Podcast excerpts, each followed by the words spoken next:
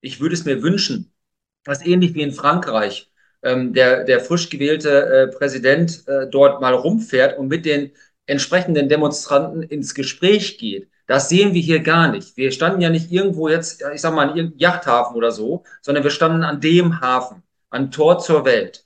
Da hat sich niemand blicken lassen. Und das ist einfach die Arroganz, die wir erleben auf politischer Bühne gerade, wie man einfach von oben herab äh, diktiert. Guten Tag, meine Damen und Herren. Ich möchte heute mit Ihnen über einen Skandal sprechen.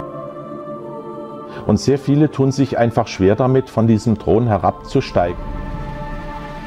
Weil ihr das scheißegal ist. Wissen Sie etwas über die Kanzlerakte? Es ist mal grundsätzlich sehr wichtig, dass es die AfD gibt.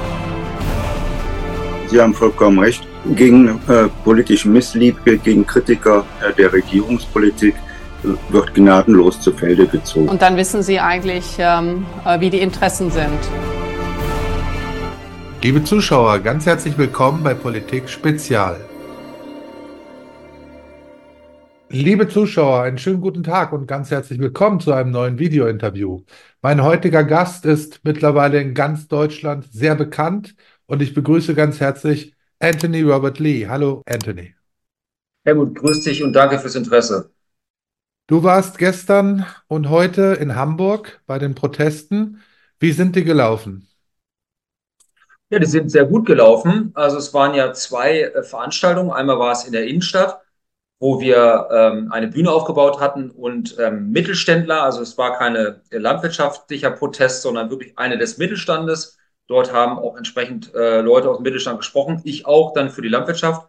Und dann gab es ja einmal äh, die Demonstration im Hamburger Hafen, die auch morgens schon losging, die äh, sehr massiv war. Also mit massiv meine ich natürlich in Präsenz. Ähm, wir sagen ganz klar, wir brauchen keine Gewalt. Wir sind einfach so viele, dass es dafür gar nicht nötig ist. Es war auch ein sehr gutes, harmonisches, kann man gar nicht anders sagen, Verhältnis zur Polizei. Man hat sich zum Schluss heute ähm, am, ja, heute gegen kurz vor Mittag äh, darauf verständigt, dass man auch die Demonstration auflöst. Also wir haben die aufgelöst, die Landwirte dort vor Ort.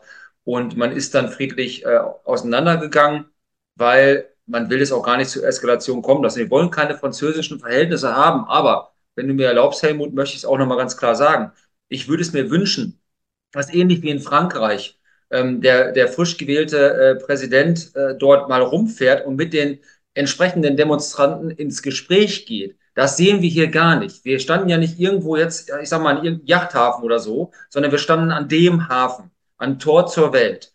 Da hat sich niemand blicken lassen. Und das ist einfach die Arroganz, die wir erleben auf politischer Bühne gerade, wie man einfach von oben herab äh, diktiert. Man kann es ja gar nicht anders sagen. Es ist den Menschen anscheinend vollkommen egal, was im Land los ist man sucht Ablenkung in allen möglichen Themenbereichen und nicht umsonst sind gerade meine Berufskollegen in Stuttgart, in allen anderen Städten. Ich fahre morgen schon wieder nach Sachsen, nach Plauen.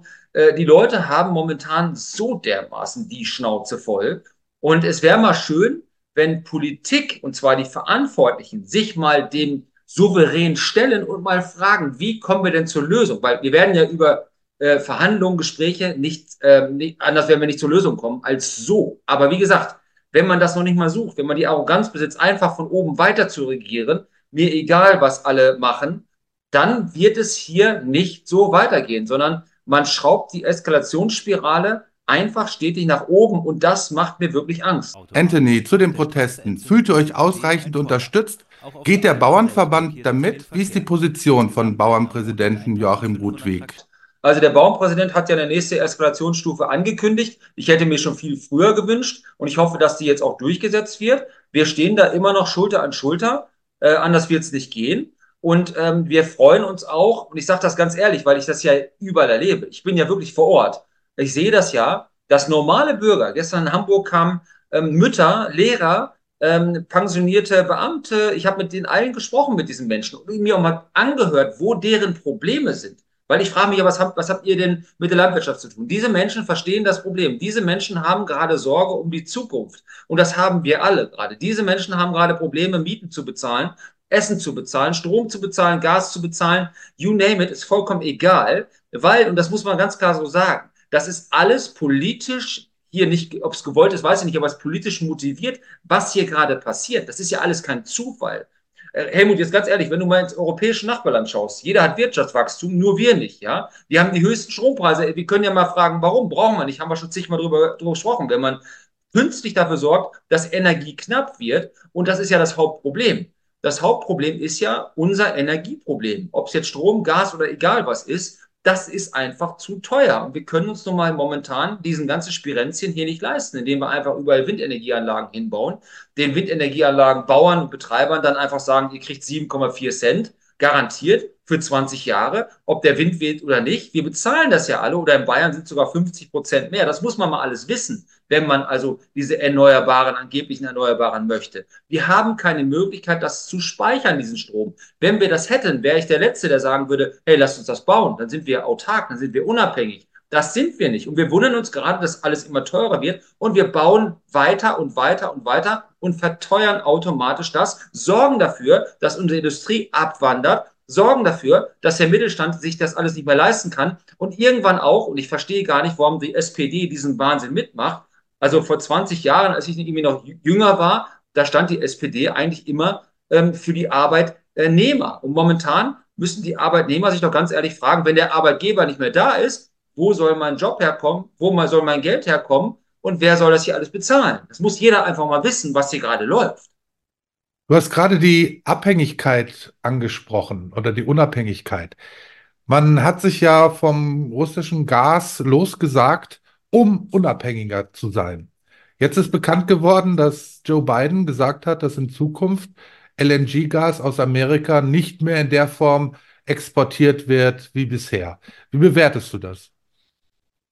Ja, das ist für mich ja, also sagen wir mal so, warum macht Joe Biden das? Er sagt, er will ja das Klima retten. Das ist ja auch absolut absurd. Er macht das, weil eine Wahl vor der Tür steht. Und in den USA weißt du ganz genau, was passiert, wenn die Gallone sich auch nur um ein paar äh, US-Cent verteuert, dann dreht der Amerikaner durch. So. Und er will natürlich diese Ware in den in eigenen Land halten. Und das ist, wenn man mal genau guckt, wie viel LNG-Gas wir aus den USA beziehen und beziehen sollen in Zukunft, muss einem das blanke Angst machen. Und das Irre ist ja, dass wir das an LNG-Terminals hier, hier entladen Mal abgesehen davon, dass der ganze Prozess total irre ist. Und ich kann gar nicht glauben, dass die Medienwelt das nicht aufnimmt. Diesen absoluten Wahnsinn, den wir gerade betreiben. Du weißt ganz genau, dass es auf minus 163 Grad runtergekühlt werden muss. Allein wie viel, wie viel Verlust dadurch entsteht an dem Gas. Dann wird das hier mit Tankern rüber geschippert. Dann wird das hier bei meinen Berufskollegen, ich kenne Leute, die da ähm, oben wohnen in Rügen und Co., wo dann halt in Naturschutzgebieten diese Terminals gebaut werden.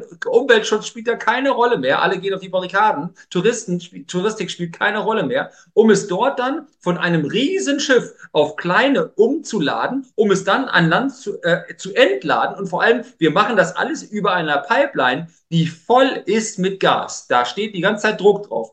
Wir nehmen es aber nicht, weil wir den Russen ja schaden wollen. Währenddessen läuft immer noch durch die Druschbar-Pipeline für Italien, für Österreich Gas. Ich habe das ja neulich, glaube ich, schon mal bei dir gesagt. Äh, ähm, Spanien hat im letzten Jahr doppelt so viel Flüssiggas aus Russland importiert wie vor dem Krieg. Jetzt erklär du mir doch mal ganz ernsthaft, warum wir die einzigen dummen Menschen sind in Europa oder auf dem Planeten, die meinen, dass wir damit jetzt den Russen schwächen und letztendlich schwächen wir uns selbst. Und ich war letzte Woche in Cottbus, ja, und da kannst du doch mal fragen, was die Menschen sagen, warum wir hier die Kohleabbau einstellen sollen, die Arbeitsplätze draufgehen sollen, währenddessen wir Kohle aus Kolumbien holen. Also ganz ehrlich, lieber Helmut, ich habe Deutschland immer für ein wirklich tolles, und es ist auch ein tolles Land gehalten mit intellektuellen, vernünftigen Menschen mit klarem Menschenverstand. Inzwischen muss ich ja unsere Elite massiv zweifeln, ob die überhaupt noch wissen, wo oben und unten ist und ob zwei plus zwei, zwei plus zwei tatsächlich vier ist. Da musst du ganz große Zweifel dran haben, was hier gerade läuft in diesem Land. Und wie gesagt, Schuld haben immer die anderen, niemals äh, der verantwortliche Politiker selbst. Lieber Anthony, du hast mich gerade mit deiner Frage völlig überfordert, weil ich genauso ratlos bin wie du. Äh, man kann sich diesen Irrsinn, diesen absoluten Schwachsinn einfach nicht mehr erklären. Eventuell nur dadurch, dass es mit voller Absicht passiert, Europa und vor allen Dingen auch Deutschland als ehemalige Lokomotive Europas vor die Wand zu fahren. Kommen wir mal auf die Presse zu sprechen. Ihr seid mit euren Protesten ja nicht mehr großartig in der Presse vertreten. Ich habe heute noch mal durchgeschaut, NTV und Spiegel und diese ganzen ähm, Mainstream-Medien. ähm, ja, es kommen so kleine Berichte, aber es ist nicht mehr auf Seite 1, es ist nicht mehr ganz vorne. Es scheint so, als sollt ihr totgeschwiegen werden. Und der Fokus wird ja extrem auf diese Demonstration gegen rechts gelegt, aufgrund auch einer sehr, sehr fragwürdigen, äh, ich will es mal vorsichtig ausdrücken, Recherche von Korrektiv. Siehst du da einen Zusammenhang, diese, dieses Potsdamer Treffen, wo eine Buchlesung stattfand, äh, zu euren Protesten?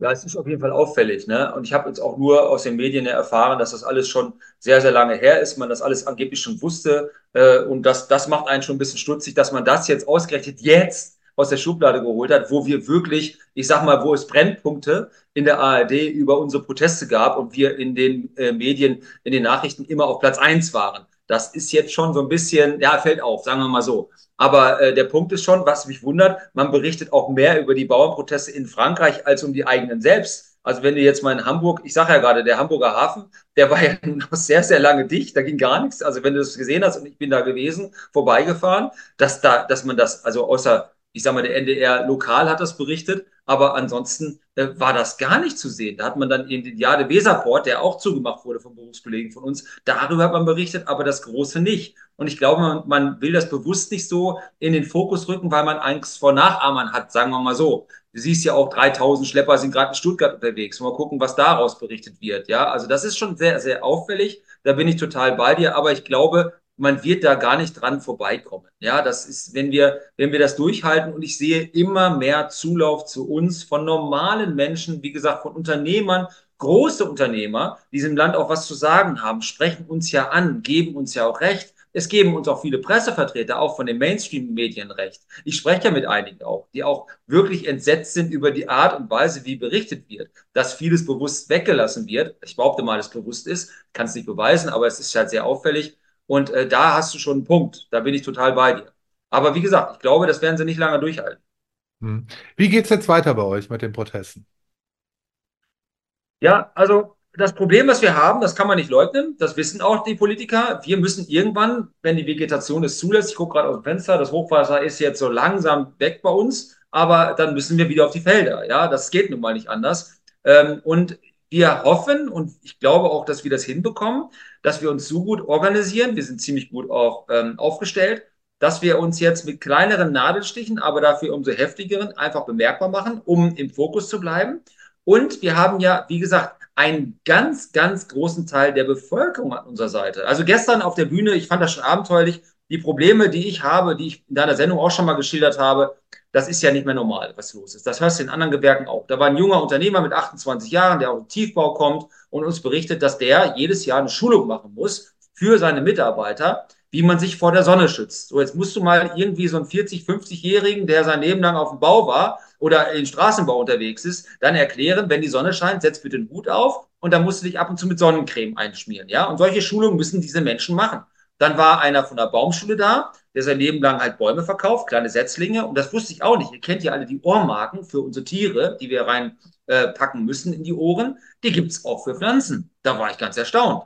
Also wir reden ja hier vom Bürokratieabbau und ich bin erstaunt, wie groß die Bürokratie ist. Zweites Beispiel, wenn du erlaubst, ich sitze da letzte Woche bei uns im Bauausschuss, da ging es um Neubaugebiet und da sitzt dann ein Experte vom Naturschutzverbund, vom NABU dort und er schlägt dann vor, dass wir doch bitteschön eine, ein Gesetz beziehungsweise eine Verordnung machen, dass die Menschen, die ein Einfamilienhaus kaufen, dann auch Zeiten bekommen, wann sie mit den Mähroboter, Mähroboter zu fahren haben. Weißt du? Das ist der Alltag, der hier gerade läuft in der Politik, auch von klein bis groß. Und das sind so Beispiele, wo ich immer denke, das kann doch nicht wahr sein. Und deswegen, auf, aufgrund dieses Wahnsinns, glaube ich schon, dass die Menschen jetzt immer mehr verstehen, es geht an unsere blanke Existenz hier und wir können uns das nicht gefallen lassen. Und von daher glaube ich schon, dass wir eine Bewegung in Gang gesetzt haben, die nicht mehr zu stoppen ist.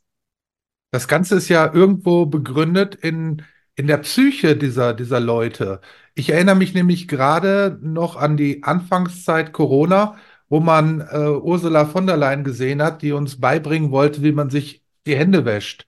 Oder Kretschmann, als er uns gezeigt hat, wie man doch die Heizung runterdreht oder dass man sich äh, nur halt äh, unter den Achseln waschen sollte und was auch immer und an anderen Stellen. Diese Leute sind ähm, in meinen Augen, ich kann es gar nicht mehr anders sagen, ja, die sind völlig enthoben von der Realität. Sie behandeln uns wie Kinder. Sie wollen uns erziehen. Sie wollen uns sagen, wie wir zu leben haben, was wir zu essen haben. Und wie willst du das stoppen? Ja, indem wir einfach den Menschen auch erklären, und wenn du mir das noch erlaubst, ich muss das den Leuten mal erklären, was allein jetzt schon gerade Gesetz ist, was wir äh, leben müssen als Landwirte. Ich habe dir ja mal erzählt, dass wir in diesem Jahr bereits vier Prozent unserer Flächen stilllegen mussten. Keiner kann uns erklären, warum. Die Landwirtschaftskammern, keiner kann uns sagen, was das bringen soll. Im Gegenteil, wir müssen weiter Steuern bezahlen und wir müssen weiter Pachten bezahlen und wir haben damit Ertragseinbußen, die nicht ohne sind. Ich möchte es mal gleich erklären, wie viel. Also vier Prozent in ganz Deutschland sind die Fläche des Saarlandes, die wir nicht bewirtschaften dürfen. In der Zeit, wo Herr Özdemir ankommt und sagt, wir müssen um jede Handvoll Getreide kämpfen, da hat er ja grundsätzlich recht. Aber wenn wir das in ganz Europa machen und die Franzosen sagen ja jetzt schon, dass wir diesen Schwachsinn nicht mehr mitmachen werden. Auf ganz Europa bezogen ist das so viel, was wir dann an Getreide ernten würden, was in der ganzen Ukraine an Getreide geerntet wird in einem Jahr. So viel wird hier gerade stillgelegt. Das muss jeder wissen. In den Zeiten, wo alle 4,5 Sekunden ein Mensch an Hunger stirbt und alle 13 Sekunden ein Kind unter fünf Jahren an Hunger stirbt. Das muss jeder wissen, dass wir in Europa aufgrund von wahnsinnigen ideologischen Auflagen jetzt bereits die Menge, die in der Ukraine an Getreide geerntet wird, nicht mehr haben. Und wenn du weißt, was noch kommt mit diesem Green Deal, da sind wir wieder bei den ideologischen Wahnsinn, der passiert. Ich habe es dir schon mal erklärt, 10% der gesamten Fläche in Europa, Agrarfläche, stilllegen, also nicht vier, sondern zehn, dann kann sich jetzt jeder vorstellen, wie viel das ist. 20% renaturieren, ist auch schon wieder weg. 50 Prozent der Pflanzenschutzmittel wegnehmen, also der Medikamente, die wir brauchen für die Pflanzen und 10 Prozent beziehungsweise ähm, 25 Prozent auf Bio umstellen und der Deutschland möchte sogar, Herr Özdemir, 30 Prozent auf Bio umstellen, wo du das Doppelte an Fläche brauchst, um das Gleiche zu ernten wie ein konventioneller. Das muss, das muss man sich mal alles vorstellen. Und wenn ich noch die Zeit habe, ein Satz, das ist im letzten, äh, letzten Jahr gerade so äh, nicht gekommen, das ist diese Sur. Das heißt also, wir mussten, wir hätten dann 50 Prozent in Deutschland für Biobetriebe und für konventionelle Betriebe nicht mehr mit Pflanzenschutzmitteln bearbeiten dürfen. Auch der Biobetrieb nicht. 50 Prozent, das war eigentlich so, also noch mehr als in ganz Deutschland. Das heißt also, kein Weinanbau, kein Obstanbau und so gut wie kein Ackerbau mehr. Das muss man sich mal vorstellen. Das ist mit knapper Mehrheit im Europaparlament zum Glück nicht durchgegangen, weil man jemanden da vorne hatte wie Sarah Wiener, kennt der, der eine oder andere sicherlich, die Fernsehköchin aus Österreich, ohne Schulabschluss, ohne Berufsabschluss. Und die saß dann da als Sprecherin des Pflanzenschutzmittelausschusses im Europaparlament und hat das forciert, das durchzubekommen. Und die Gefahr, dass wir auf diesen ideologischen Wahnsinn reinfallen, siehst du ja anhand der Knappheit, wie das gerade verhindert wurde. Und das wird weiter forciert und man will weiter ideologisch hier uns fertig machen. Und dagegen müssen wir uns zur Wehr setzen. Und zwar massiv. Anthony, ich verstehe deine Wut. Die Deutschen verstehen zum großen Teil eure Wut. Ich wünsche dir und deinen Kollegen, den anderen Bauern, alles Gute für die Zukunft. Und bitte gebt nicht auf, sondern macht weiter. Das machen wir auf jeden Fall. Wir dürfen nicht vergessen, es ist eine ganz kleine Minderheit, die uns das vorschreiben möchte. Und wenn ihr das verfolgen wollt, guckt bei uns auf dem YouTube-Kanal bei mir oder bei Facebook und dann könnt ihr euch gerne an Demonstrationen beteiligen. Wir brauchen euch. Wie heißt dein YouTube-Kanal? Landwirtschaft erleben mit L-E-E. -E. Okay. Ja, ich danke dir ganz herzlich, Anthony. Alles Gute für euch. Danke euch auch. Mach's gut. Liebe Zuschauer, Ihnen auch ganz herzlichen Dank fürs Zusehen, für Ihr Interesse. Bitte abonnieren Sie unseren Kanal, abonnieren Sie auch den Kanal von Anthony Lee. Ja, lassen Sie ein Like da, lassen Sie einen Kommentar da. Schauen Sie sich auch unsere Backup-Kanäle an, zum Beispiel auf Telegram oder auf Odyssey, auf Rumble zum Beispiel und abonnieren Sie auch diese Kanäle. Ich wünsche Ihnen alles Gute und sage bis bald. Guten Tag, meine Damen und Herren. Ich möchte heute mit Ihnen über einen Skandal sprechen. Und sehr viele tun sich einfach schwer damit, von diesem Thron herabzusteigen. Weil ihr das scheißegal ist. Wissen Sie etwas über die Kanzlerakte? Aber es ist mal grundsätzlich sehr wichtig, dass es die AfD gibt. Sie haben vollkommen recht. Gegen äh, politischen Missliebe, gegen Kritiker äh, der Regierungspolitik äh, wird gnadenlos zu Felde gezogen. Und dann wissen Sie eigentlich, ähm, äh, wie die Interessen sind. Liebe Zuschauer, ganz herzlich willkommen bei Politik Spezial.